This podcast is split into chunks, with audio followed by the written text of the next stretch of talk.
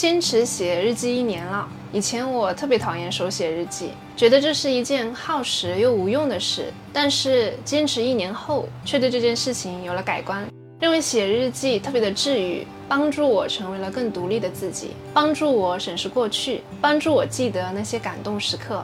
因此，想要把写日记这个活动对我的影响分享出来，发现平常的日子里蕴含着力量。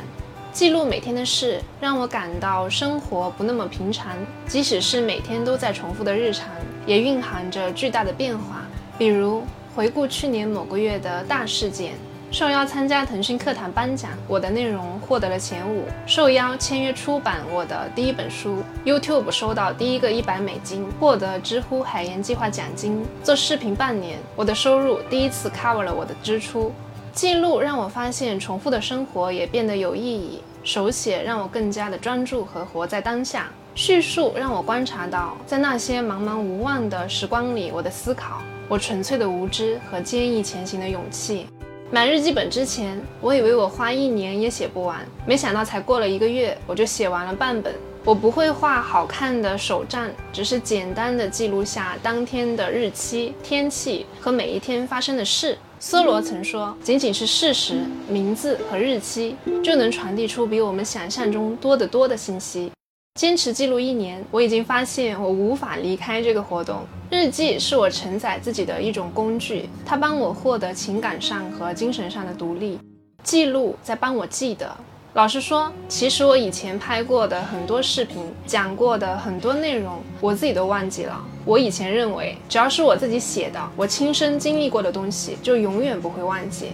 但真相是我很快就忘了。原来很多东西不记录，就是会被遗忘的，包括我学到的东西。所以创作对我来说有不一样的意义，它在帮我记得。如果生活里的各种遭遇都是一种体验的话，那么体验是人生的一部分，且有可能是最重要的一部分。而日记呢，就是帮我们保存这些体验的重要工具。记录并不一定是为了学习思考，它有着它本身的意义。记得，我们为什么写日记？我们写日记的观众是谁？不是自己的伴侣，不是自己的小孩，而是未来的自己。当我们垂暮的时候，我们不会觉得大房子和豪车有多么的珍贵，而是那些经历过的事弥足珍贵。我们爱过的人，吃过的苦，去过的地方，那些经历值得我们在枯燥乏味的生活里一遍一遍的回味。虽然我们的记忆力并不可靠，但是日记是可靠的。日记就是我们的人生。我特别喜欢卡夫卡说过的一句话：在日记里，你会发现。你在那些今天看起来难以忍受的境况中生活过，四处环顾过，并记下了观察的结果，你会发现，当时写字的手正是今日握笔的手。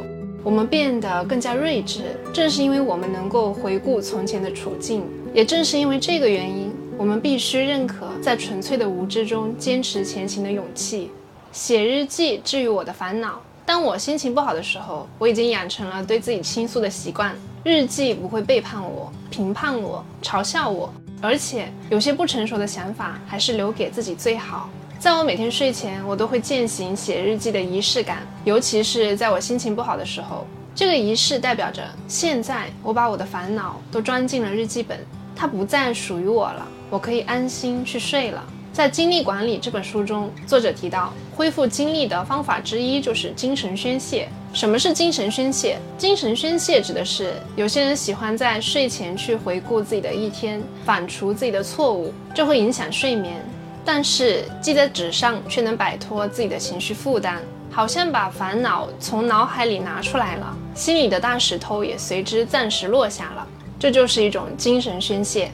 写日记是非常好的治愈活动。也许过了很久再回顾，你会发现，原来我曾经为那么小的一件事情而生气，原来我做成了那么多事，原来我喜欢做什么，原来我不喜欢做什么。你会更了解自己。当你更了解自己的时候，你会更懂得怎样去爱自己，让自己重新好起来。帮我清理脑子里的杂乱，把我的疑问都写下来，有助于理清我的思路。通过日记理清思路的流程是：第一步，我会先写下所有问题和烦恼，不去管用词是否恰当，逻辑是否通顺，而是先一股脑的全部写下来。第二步，我会给他们分类。一般情况下，我会有这几种分类：重要的、不重要的，我能掌控，我不能掌控；想象中的，属于未来的担忧；当下的实际困难。我只关心这三种分类：重要的，我能掌控的；当下的实际困难。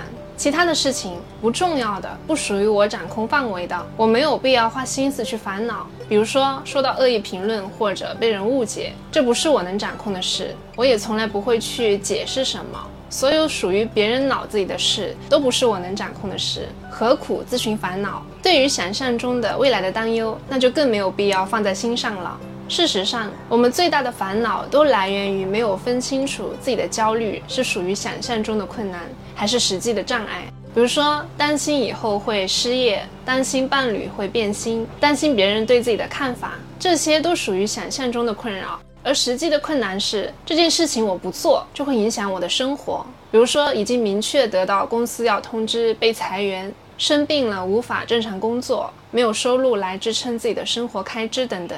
对于这些实际上的困难，是重点要关心的问题，需要认真去思考。这件事情是紧急的吗？可能的解决方案是什么？最坏的结果是什么？可以找谁求助？把精力花在重要的、能掌控的事情上。对于不能掌控的事情，告诉自己：当你写下这些烦恼时，他们已经不属于我了，放他走吧，放下他吧。当我做完这些步骤时，我往往会获得比写下来之前更清晰的思路。这也是我喜欢写作的原因。写下来，事情就解决了一半。为什么会这样？神经生物学家詹姆斯·祖尔曾做过一个研究，关于我们是如何理解和思考的。他提到，比较是我们感知事物的自然方式。大脑在扫描的时候，更容易注意到细节。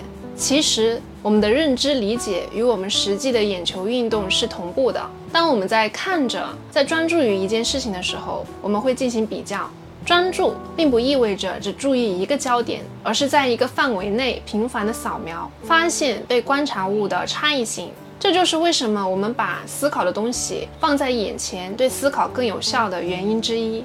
因此，把你思考的对象写下来。特别是在你想不清楚的时候，把杂乱的想法导出来，然后不断的扫描比对，你就更有可能找到思路。最后一个是写日记的时间。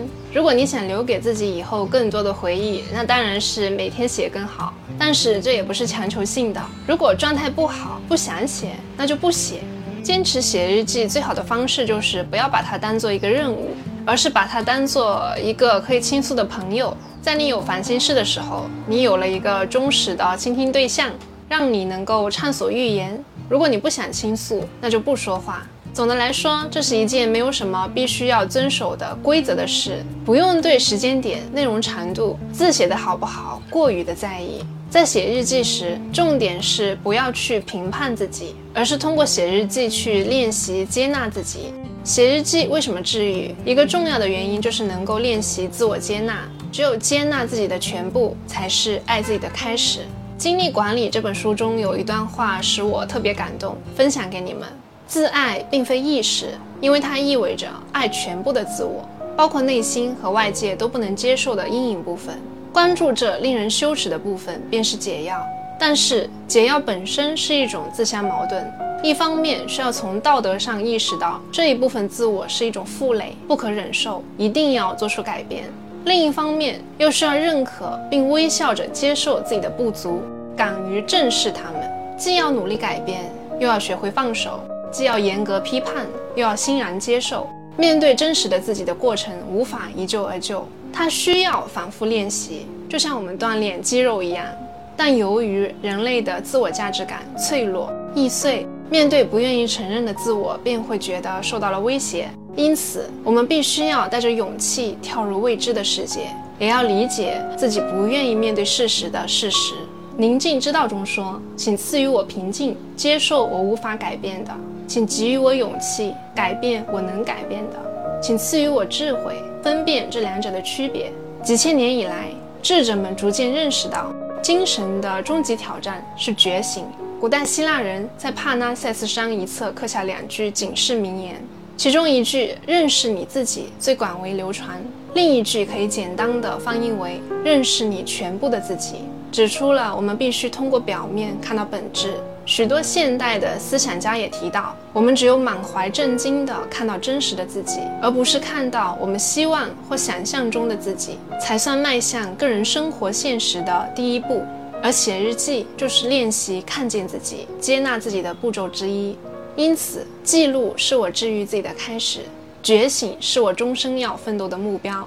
愿我们都能在发现自我的路上发现惊喜，获得力量。